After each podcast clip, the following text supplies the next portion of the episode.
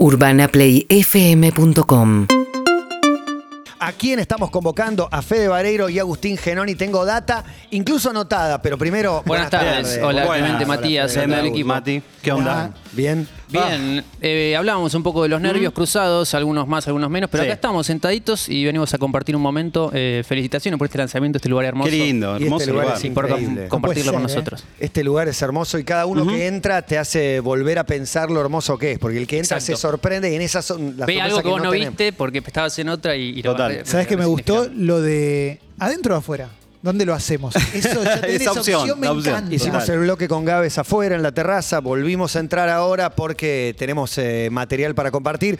Fede Vareiro eh, ha protagonizado, no sé cómo decirlo, varios podcasts en, en- en muchos lados te he visto, en diferentes ok. lugares. Me, me encantaba y me moría de ganas de, de tenerte por acá. Más música, más emoción. Sí. Has entrevistado a Fito, a Con Agus, esto lo hicimos junto David. con. Ujú. Exactamente. Bueno, es el que tenemos juntos. se me van a mezclar. ¿Me quiere contar ustedes todo lo que hicieron hasta acá? Porque Trajimos un PowerPoint para Ah. la. No, sí, compartimos eh, diferentes espacios, siempre relacionados con música, sobre todo en este último tiempo con Aus. Más música, más emociones, un podcast donde, donde nada, narramos la vida de, de algunos artistas y tenemos la chance tal vez eh, de sentarnos. Ustedes lo saben mejor que nosotros, pero pudimos sentarnos con Fito, con León, con La Sole, Lali, Sole, bla, bla, bueno, bla, etcétera, etcétera. Bocha.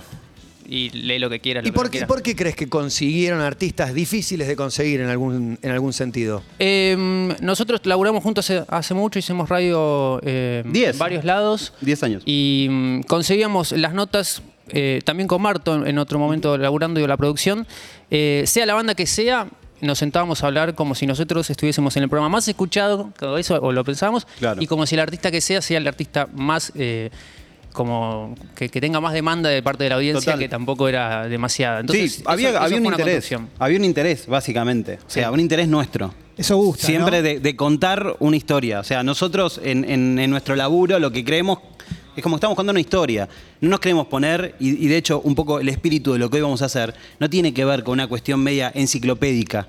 Que por ahí yo te digo, año 1984, tres discos, después sacó tres, fue número uno, y ya está. Hiciste dos pasos y te olvidaste de todo Claro. eso. Pero si te contamos una historia, y creo que en ese sentido los dos sabemos complementarnos, No, sale. y, y además, perdón, Sí. Clemen, eh, no, pero eh, todo esto en el mejor de los casos, ¿no? Pero siempre sentimos que podés tenerla y conseguir la nota ya es un paso importante, pero ¿qué haces con ese material, con ese testimonio? Obvio. ¿Cómo lo contás? ¿Qué foco le das? Ahí hay otro laburo que por ahí nosotros tratamos de darle más, más foco. Saliendo de lo enciclopédico, sí me gustaría saber, una pregunta personal para cada uno, primer disco que les partió la cabeza en su vida. Uh, Eh, um, creo yo, yo recuerdo una em, raqueta de tenis de juguete y em, haciendo de música ligera un riff. eh, ¿Qué edad tenés, Fede? 33. Em, También es clave para entender. Obvio, obvio, totalmente. partió la 100%.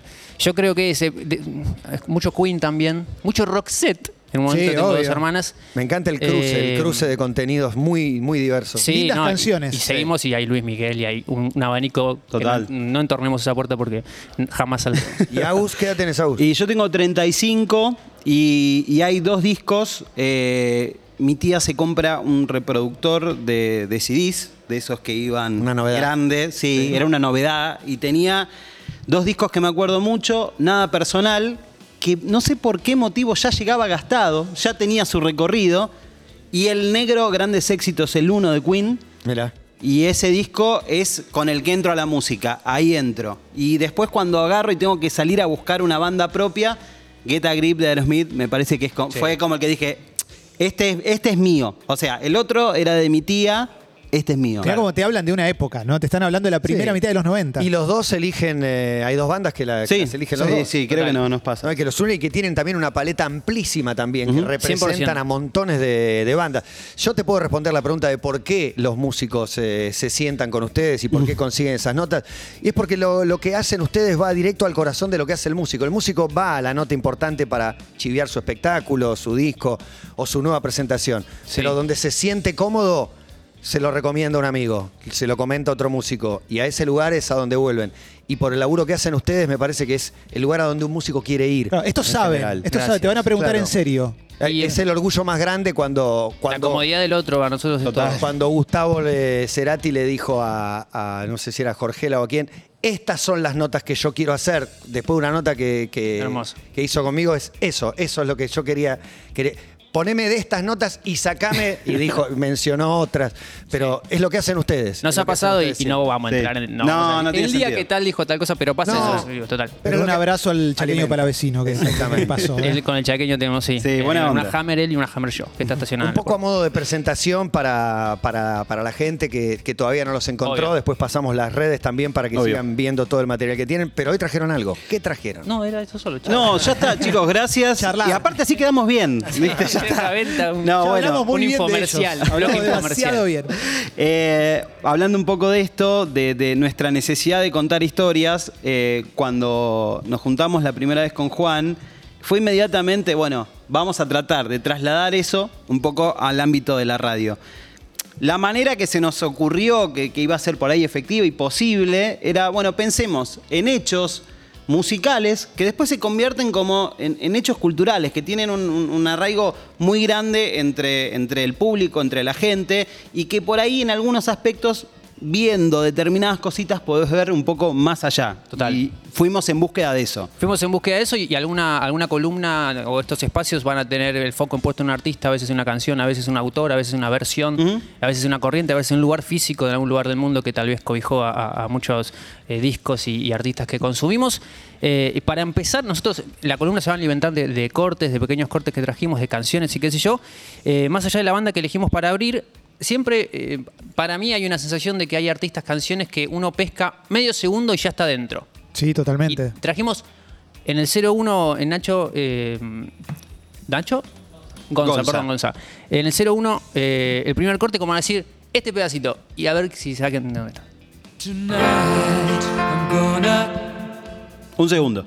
Have myself. Y sí, cuando escuchás el arranque de Don't Stop Me Now, creo que. Perfecto, listo. todos Estamos adentro. todos. Estamos adentro. Yo ya, ya ele- elevé temperatura. Sí, ¿eh? sí, sí, ¿Viste total. que te, Sí. te- te enciende? Sí. En el 02, por favor, también. Mira, justo antes Ahí va. lo, lo nombraba. Muy nombrado. Muy nombrado. En el 03 un poco también eh, un audio, un- una cosa que nos va a, hacer- a meter ya de lleno en, en el artista que vamos a, a traer hoy, que es el siguiente. Listo. No necesitan presentación. Yo tengo algún amigo que está escuchando esto y ya pateó un tacho. O sea, ya se cebó. Me vuelve loco el análisis del fenómeno cultural que representan, porque Vamos a hablar, sí, de, de- de los Ramones y de un montón de cosas también nos vamos a, a posicionar. Eh, lo primero, igual, la, la pregunta ahora va de nuestro lado hacia ustedes, es ¿qué relación tienen ustedes con, con la música, los Ramones, como música, como lo que sea, como show, un disco? para mí es una, es una relación visceral. O sea, los amo y aún así me duele reconocer que no los vi nunca en vivo, siendo que tocaron 150 veces en obra, que estaban viviendo acá, la novia Sí, argentina sí. y todo lo demás. En el momento que venían todo el tiempo, no sé por qué, porque iba a haber shows todos los fines de semana, no los vi. Sin embargo, es amor lo que siento por ellos. Sí, Sobre mí- todo por Joe y Ramón. A mí me Bien. pasa algo bastante similar. También me pasa con Joey Ramón y con Didi bastante. Ajá. No los fui a ver y tengo amigos que son muy fanáticos de los Ramones. Tengo un amigo que los vio nueve veces. Tengo amigos que estuvieron en la Valle Florida Bien. con, esa historia espectacular. Seguramente después pasaremos por ahí. Total. Seguro. Pero, pero es una banda que, que quiero mucho y que nunca entendí bien por qué acá sí y en otras partes del mundo no tanto o no directamente. Total. Bueno, justamente de eso se trata. Eh, cada vez que hablamos de los Ramones y, y nos juntamos con grupos de amigos, decimos, bueno, che, loco, vivían. ¿Cuántas veces vinieron? 21, 27. De hecho, si vos buscás, es como que no fueron 24, porque si contás la de Bahía, y, Claro. eh, o sea, pero estás hablando de una banda que más o menos tocó, o sea, vino siete veces entre el 87 y el 96, y que tocó 27 veces, 27 escenarios eh, eh, tuvieron fecha de los Ramones acá en la Argentina. Entonces, lo, lo primero que nosotros eh, ponemos la vista es, bueno, ¿qué pasa? ¿Y qué pasa con el público? Y se da lo que pocas veces eh, sucede, que es un poco esa identificación de doble vía. O sea, una identificación del público con la banda y de la banda con el público. O sea, si vos te pones a pensar, no sé, eh, hace un rato hablábamos de, de abrir puertas a otros géneros Sí. y demás. ¿Qué artista más o menos vino 7, 8 veces a la Argentina? Ponele. Se me ocurre, realmente el, el único que se me ocurre, Luis Miguel, por ahí, para pensar en, en artistas que vinieron muchas veces a la Argentina en cantidad. ¿Existe esa identificación del público con el artista? De mirar al artista y decir, "Ve, esa persona que está ahí bueno, ese podría ser yo o, o mi grupo de amigos. Con los Ramones pasaba eso. Se fueron mimetizando, me da. El público cada Total. vez se fue pareciendo más a la banda. Y aparte vos, si vos pensás en, en- en- en los Ramones, de dónde salen, de Queens, Suburbio, eh, CBGB, y lo pones en un paralelismo acá, no sé, con lugares como Obras, ponele, y todo ese contexto, digo, hay un montón de cosas que empezás a encontrar ahí en común. Y después en la representación del artista, en cuanto a, no sé, la vestimenta, vamos a la vestimenta, ponerle un, un- un plano estético visible a- ahí a, a primera, a primer encuentro. Ya hay una cuestión ahí, ya hay Claro, una ¿qué- apuesta. ¿Qué ¿me marca eso? ¿Marca distancia o, o marca una más una cercanía? Vos ves otro artista, no sé, Queen, buenísimo, Claro. antes, o no sé, ¿qué más? Bowie, vos ves una el cosa que glamour está- marca distancia. El, Exacto. el glamour es lejanía y esa cosa callejera te hace sentir los hermanos. Sí, eh, es muy loco igual lo que pasa con los Ramones. Vos dijiste el CBGB, esos lugares donde, de donde salen. Sí. Que era- es la época de Talking Heads, de Blondie. Es una época de recontra vanguardia. Total, O sea, sí. ellos arrancan como una vanguardia. De alguna manera, lo- para mí lo siguieron siendo siempre, digo. Pero bueno, acá es un fenómeno mega popular que va por este lado que decís vos, la identificación con un público que no, que no buscaba vanguardia, que buscaba un amigo arriba del escenario. Totalmente, ¿no? y, inclusive en el género, por ahí, si, si después lo vamos a ir viendo también a través de- del recorrido de la columna en, en otras oportunidades, ¿cuál era la respuesta que teníamos local, por ejemplo, con el rock? ¿Por dónde andaba el rock en ese momento? ¿Y qué, historias contaba? ¿Y qué era lo que de alguna forma reflejaba el punk también? Y esa especie de acercamiento con el pibe que dice como... Bueno, no sé, esta es más la mía, esta es la que curto yo, y la del otro como, sí, pero un poco más de distancia. Después de lo musical tenemos que focalizarnos en, bueno, los Ramones, el punk. Eh, o sea, la, la que por ahí se puede definir como una, una simpleza musical, ¿me entendés? No como, no sé, por ejemplo, ves en la época, inclusive en, en algunos artistas que hablamos, como recién, no sé, Talking Heads, Talking Heads, digo, alta banda. Se nutre de un con- montón de elementos que tal vez eh, los, los Ramones eligen no usar. digamos. Totalmente, los Ramones van a una receta que por ahí quizás es un poco más simple, que no pierde emotividad, y esto es lo que también hace la conexión con el público, no pierde emotividad a pesar de, de esa simpleza de la, de- de la elección de acordes.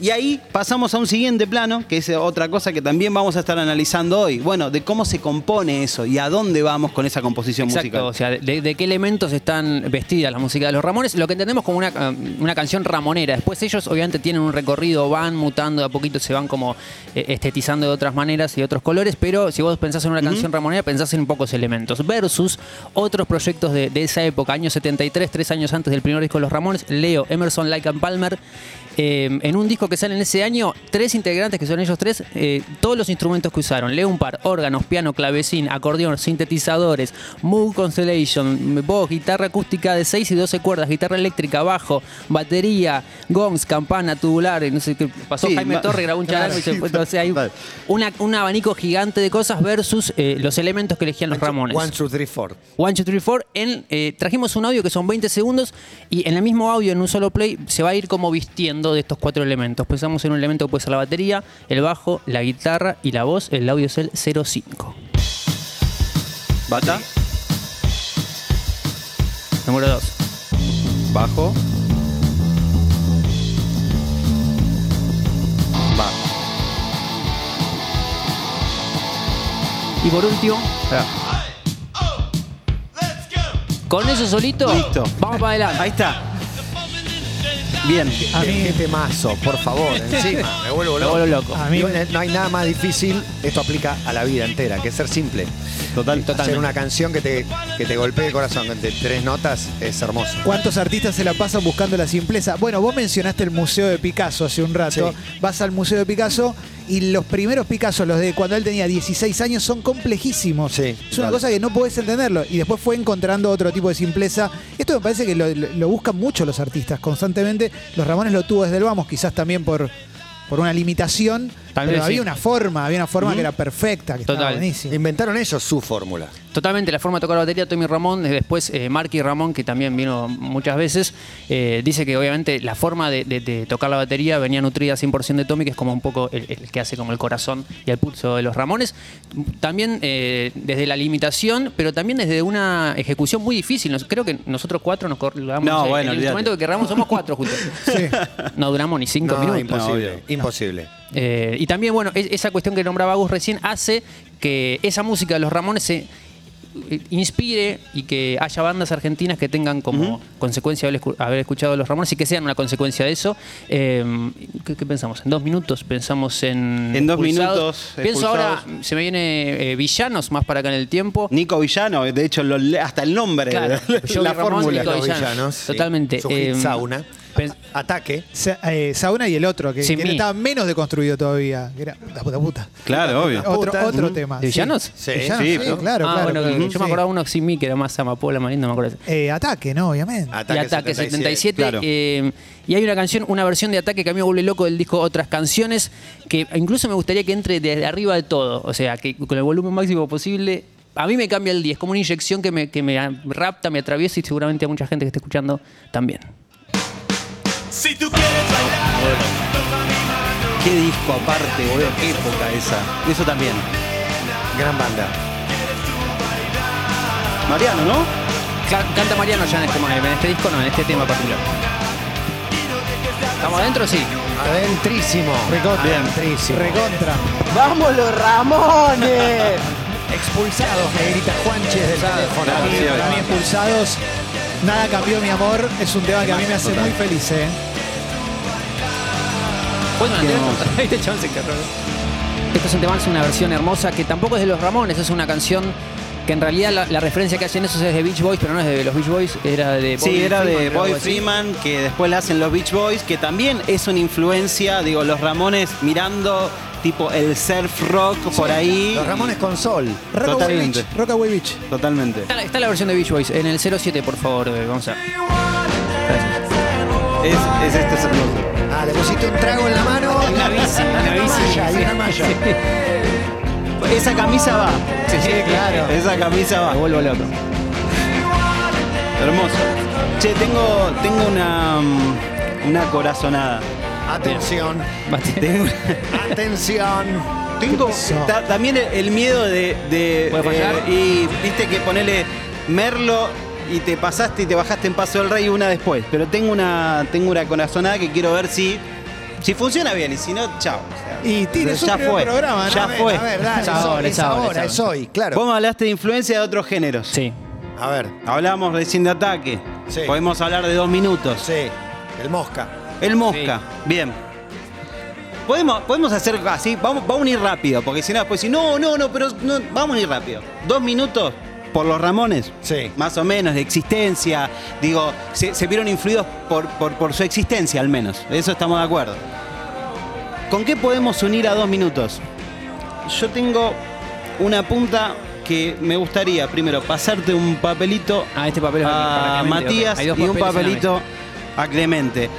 Ver si funciona, porque para mí, para Fede, ¿Hay para una canción hay, de dos minutos en la, en la hoja? Hay una canción de dos, histórica. hay una canción de dos minutos en una hoja Y en otra hoja no. y en la otra hoja no, que es la canción que le pasé a, a Matías, Sí. que me gustaría que la hacemos así, que lo lea primero Matías y después hacemos la hacemos la- Vamos, la, vamos, conclusión. Matías, ¿querés leer la, Leo la letra que tenés? Sí. Te leo la letra. Ya no estás con tus amigos y en la esquina te la dabas de polenta, de maleo y de matón. Solo eras un botón, solo eras un botón. Vos sos un botón. Nunca vi un policía tan amargo como vos. Lo contrarrestamos a ver con la que tiene con la que tiene Clemen. Es la historia de Carlos, que se vendió al barrio de Lanús, el barrio que lo vio crecer. Ya no vino nunca más por el bar de Fabián y se olvidó de pelearse los domingos en la cancha. No sé si el esfuerzo que estoy haciendo para no cantarlo. Por las noches patrulla la ciudad, molestando y levantando a los demás. As. Mi Ya no corazonada igual, es Ya no sos igual, sos un vigilante de la fe. Mi corazonada es, si, los, si dos minutos está influenciado por los Ramones, la cumbia villera y más precisamente Flor de Piedra, Pablito Lescano, que compone esa canción, está influenciado en dos minutos. Sí, señor. Sin Ramones no hay cumbia villera que decir. Exactamente. listo. Esa era la corta. primera, el primer Mirá botellazo el que círculo, el bucle, el rulo. Quería que ver si, si estaba para eso. Ya si no, lo levanto. Sin Ramones no hubiera existido la cumbia villera. Gran afirmación para el debate. O Es para el si- debate, es para el por ahí debate. me bajé, me bajé una estación después, pero Hay gente en la puerta ya. en la- de la- Listo. ok. Yo, yo creo que hay un contexto también. Hay un contexto de época Claro, de dos obvio. minutos, menemismo, década del 90, Total. y hay, hay una efervescencia muy grande desde las calles, donde nacía también la, la- la cumbia Como villera. respuesta sí, se iba fermentando, también dos minutos. También teníamos el rock barrial Sí. con letras que se podían tocar un poco y en algún momento se tienen que abrazar. Totalmente. Pero bueno, sí. Bueno, Pablo Lescano, él, él lo, lo dice en una entrevista. Dice, mirá, a mí lo que me pasaba era que yo estaba haciendo canciones, escuchaba dos minutos, porque en el barrio también se escuchaba dos minutos, zona norte también se escuchaba dos minutos, y decía, si yo quiero, necesito que esto se vea reflejado en lo que hago. O en este género o subgénero de la denominada cumbia villera. Y ahí surge la letra de, de Sos Botón, que, es por- la por- primera banda que Podría ser de la misma canción, digamos, las ambos. Totalmente, es la misma historia. Total, total. Totalmente. Están, están como. Es ahí. el gangsta cumbia que llegó, que llegó a la Argentina de un modo impresionante. Yo, a mí me impactó mucho cuando apareció la cumbia, la cumbia villera y enterarme muchos años después de quién era Pablo Lescano, ¿no? Porque ni siquiera no cantaba él. Total. Lo producía. Total, y aparte desde lo estético también, vos fíjate, Agus, decías lo de los Ramones y la, la Identificación. elección de ropa con la- el público. Y acá hay un, ca- un- un quiebre también. Flor de Piedra cambia con eso, no era más lo de Volcán, lo de Comanche, lo pelilargo. Sí, sí, sí, de- totalmente. Lo comía, sino era como, bueno, me pongo lo que tengo. Era también eso, era generar esa, esa identificación en, los- en- en el- lo que ibas a ver al baile y decir, ese chabón puedo ser yo, esa persona puedo ser yo. Y hay algo interesante con Pablo Lescano que él, yo creo que es el que termina mostrando que sí, es cumbia villera, pero yo sé tocar y compongo re bien. No, porque al principio se la despreciaba bastante, también era como, no, Sombras es perfecto. Y sí, Sombras era perfecto como cumbia. Pero lo que venía después también podía ser bueno. Por Ni más hablar. que tuviera otras letras, otra realidad, otro Clemen, mundo. si vos pones sos botón, realmente te sentás despojado, como decir, no, no, como voy a empezar a bardearlo, es una canción que a vos te moviliza. 100%. O sea, y aparte empieza con un punteo, el que es hermoso. Entonces digo, ahí también hay una identificación, ahí eso también tiene que ver, y tiene que ver un poco con lo que buscamos. O sea, nosotros estamos buscando que detrás de esas cosas hay emoción, detrás de esas Me cosas encanta. hay cosas que te movilizan. Digo, me encanta el fenómeno cultural detrás de una banda de rock, detrás de una estética de una banda, detrás de los tres acordes que te hacen eh, parar los, los pelos. El fenómeno cultural se explica por sus visitas, pero también hay un hecho puntual, que es regalaban entradas a cambio Sí. de tapitas de gaseosa. Exactamente. Sí. Volvemos Nosotros- a Ramones y vamos a ese. Mándale vos. Ele- vamos a ese elegimos, elegimos dos hechos culturales, creo, como do- Sí. dos momentos en los cuales decimos, bueno, acá pasa algo, acá se movió algo. Uno sí, es tapitas, o sea, ya que decir tapitas de gaseosa y entrada, juntás eso y creo que sale. De repente, tres días antes de tocar, eh, fue en febrero de 2016, empieza una promoción que dice, si 96. vos, 96, Ujú. si vos juntas 10 tapitas de Coca-Cola, vas a un lugar, a un puesto de intercambio, Centro de un canje. centro de canje Dios mío. que está ubicado en Florida y La Valle, Sí. y ahí la cambiás por dos entradas. ¿Para qué? Para el último concierto de los Ramones que en Totalmente. Río. O sea, con toda esa emotividad que estaba ahí rodeada de eso. Gerente de marketing de la, de la gaseosa, sabía que le estaba hablando al fan ramonero. Lo sabía, no estaba hablando a la señora. Yo creo que sí. no, no hay posibilidad que no lo haya entendido eso, que diga, no, no sé, que en un recital de qué, de, de- de Sergio Denis en esa época, Sí, tal no, vez. Hay dos detalles que son clave para entender esto. Es que eh, lo anunciaron, dijeron a las 11 de la mañana se abre la ventanilla y a las 6 de la mañana ya estaba lleno. Sí. Y había un volquete de una obra en construcción ahí al toque también. Total. O sea que tenían las piedras a mano para tirar. Estaba Esto todo preparado. Es una fueron, conjunción, sí. es una conjunción de elementos que se dan. A las Sí. 10 de la mañana dicen, chicos, no vamos a entregar las entradas y ahí, bueno, Y sí. ahí que todo dijo, Se bueno, no hay problema, será otro día, me voy a mi casa. Claro. Más no. Se pudrió Se absolutamente. pudrió todo, empezaron los destrozos, empezó, empezó a haber toda una movida que también, digo, era, el- era el, el- el total de la gente, no, pero ya con tener 20 personas que estén rompiendo cosas ya es suficiente. Hay muchas imágenes de la época como entrando a los locales llevándose ropa, El Benetton, en, anteojos. en- Sí, el en Benetton. el, en el noticiero ves un chabón saliendo con un ambo directamente. Totalmente. Es como, no está bien, tampoco está tan mal. Bueno, ¿no? eh, agarran y, mucho tiempo. y aparte, me- a mí lo que, lo, lo que más me llama también la atención de todo esto es la resolución de- del episodio. Porque uno dice, bueno, llamaron a las fuerzas policiales que impusieron el orden, llamaron a 10 tipos que caminaron sobre Florida y le dijeron, chicos, las entradas tienen que buscar a barracas. Ah, bueno, pum. No hubo, o sea, no es que hubo operativo policial Claro. que disipó ahí la- el destrozo. Fue a decirle a todos los 3.000 eh, pibes y pibas que están ahí, che, vayan a buscar las entradas a barraca. Y fueron a buscarlas a barraca. Algo muy noventas que omití, que me acabo de acordar, es que el local donde te daban las entradas era uno de esos locales que tenían 10 teles. Las teles arriba. Entonces, Uh. era el Era el lugar para tirar, para practicar tiro al blanco. Tengo, tengo la, la tapa de, de Clarín tapa de ese día, me vuelvo de- del otro día, claro, cuando se retrató, dice, bueno, una mañana violenta. eh, fue en la Valle, Florida, cientos de jóvenes fueron a buscar entradas gratuitas para el Festival de los Ramones.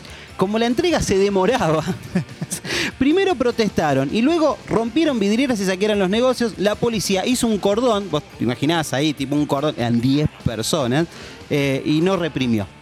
Y ahí Bien, se bien. disipó. Te hablo de eh, un día que, por ejemplo, en Tapa había estado, no sé, eh, gabinete de caballo que se, se, se Segundo desarmaba. manda- segundo mandato de Carlos. Eh, sí, exactamente. Llegaría Roque Fernández quizás en esa Posible, época. puede Caso ser. María Soledad. Caso María Soledad también, que habían Oh. encontrado un, nuevo- un nuevo testigo. Un empate 1 a 1 de River San Lorenzo por Libertadores. Goles de Francesco Lineto, que no recuerdo Mirá, también. Carlos Neto, sin idea. De penal habrá sido Carlos penalazo, Neto. Sí, Neto, penalazo, sí, seguro, sí. ¿no? Penalazo de Carlos Penalazo, sí. Una bomba. Rompió la red ese día. Eh, y eso más o menos hasta ahí tenemos. Eh, Después Sí. tenemos el otro El hecho. otro, o sea, efectivamente, me gané mi entrada para ir a ver el último concierto de los Ramones en River. Ese concierto eh, fue eh, icónico, sobre todo, mira, acá tengo también el afiche.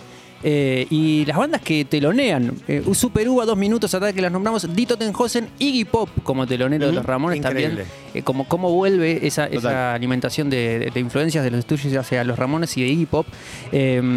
Pero, pero ¿fueron al show? ¿No, ustedes No, dijeron? yo no vi a los Ramones en ¿Recuerdan vivo. ese momento amigos que hayan ido? Sí, sí, Sí, sí. Todos mis amigos fueron. Todos. Yo no sé por qué no fui. sé No sé, fue. no sé, ninguno Bueno, de los dos fue. ¿Quién fue a Increíble. grabarlo con los Ramones? Eddie Vedder. Claro, bueno, Eddie Vedder estaba ahí. está en Pinhead, vos ves, está la, la- la filmación del momento, ves que entra un chabón, pa, pa, pa, saltando, gritando, gritando, y es Eddie Vedder. Eddie Vedder en el 96, ya era Eddie Vedder. Sí, O sea, obvio. ya había salido Vitalogy, eh, Versus, Tem, Versus, todo, todo, todo ya había salido. Pero se amaba con Joey, O sea, con Joey Ramón. Con, Sí, con con Johnny. Johnny. con Era, Johnny. era muy amigote de, de- de Johnny. Johnny Ramón. Con Johnny.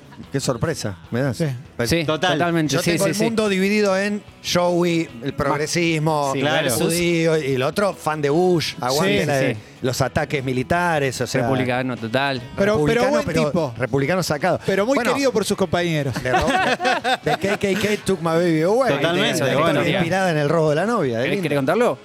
¿Es esa? Sí. Sí. De Joey a, a Johnny. Claro, yo, No, Johnny. Johnny, Johnny le roba la novia a Le roba a Joey. Linda a, Claro. a Joey. Claro, pero la en canción es términos de igual Joey para- a Johnny. en términos de robar también, Bueno, ¿no? O sea, Bueno, como- bueno, bueno. Está bien. En términos de inspiración musical Total. funcionaba. Era mi Sí, novia sí, y sí. terminó con el guitarrista Facho. Exactamente. Y después estaba esta cosa de que estuvieron muchos años sin hablarse, que es una leyenda que yo elijo comprar, ¿no? De Total. 20 años de los Ramones sin hablarse, me mata igual que no estén ninguno. O sea, No. eso Tremendo. Es increíble. Tremendo. increíble. Solo Eh, queda Marky. De, sí, sí, que está por acá, que seguramente Vino está yo creo que vive en colegiales, Marquis, si no en Sí, sí, colegiales. sí, sí, creo que tiene Está la PhD. vuelta. Eh, pero eh, el último show de los Ramones aquí en River, hay un documental en YouTube que narra un poco esta cuestión de que hablamos de, de Eddie Vedder dando vueltas por ahí en voz de Mariano Martínez de, de Ataque, que te dice en un momento no podía creer, había uno con una camarita filmando y era Eddie Vedder y como decía Agus, Eddie Vedder ya era Eddie Vedder, pero mm, bueno, eh, en una serie de shows que hace Pearl Jam en Ferro, año 2005, año 2004, en septiembre muere eh, Johnny Ramón. Sí. Hay un momento muy lindo que trajimos el cortecito, es Eddie Vedder leyendo, hablándole a un ferro lleno, eh, recordando a su amigo, el corte es el 09. Este momento es fuimos. Sí, Claro. La primera vez que uno de mis mejores amigos murió fue el año pasado. Ustedes también lo conocen. Su nombre era Johnny Ramón. Todo esto con una botella de vino en la mano. Lo extraño todos los días y hoy le dedicamos esta canción. La canción in Miracles en la voz de Vedder, tocado por Pearl Jam, dándole un poco un cierre a una primera columna que no sé cómo le han pasado a Matías Clemente. Hermoso. Matías. Hermoso. Ahora quedé emocionado por este recital también. Eh, Bueno, aparte, cada vez que vino Pearl Jam, hizo esta canción en, la- en- en todo- todos los, los cuatro recitales que vino, siempre hizo esta canción. Y no la hizo tipo, che, tocaron seis canciones. Fueron para los bices directos, porque Eddie Vedder también sabe. Esa noche estaba, cuando vio a la gente como, como enloquecía, y siempre que vino a la Argentina hizo a Billy Miracles. Para Eddie Vedder, los Ramones y Argentina están unidos. Totalmente. totalmente, 100%. Urbana Play 104.3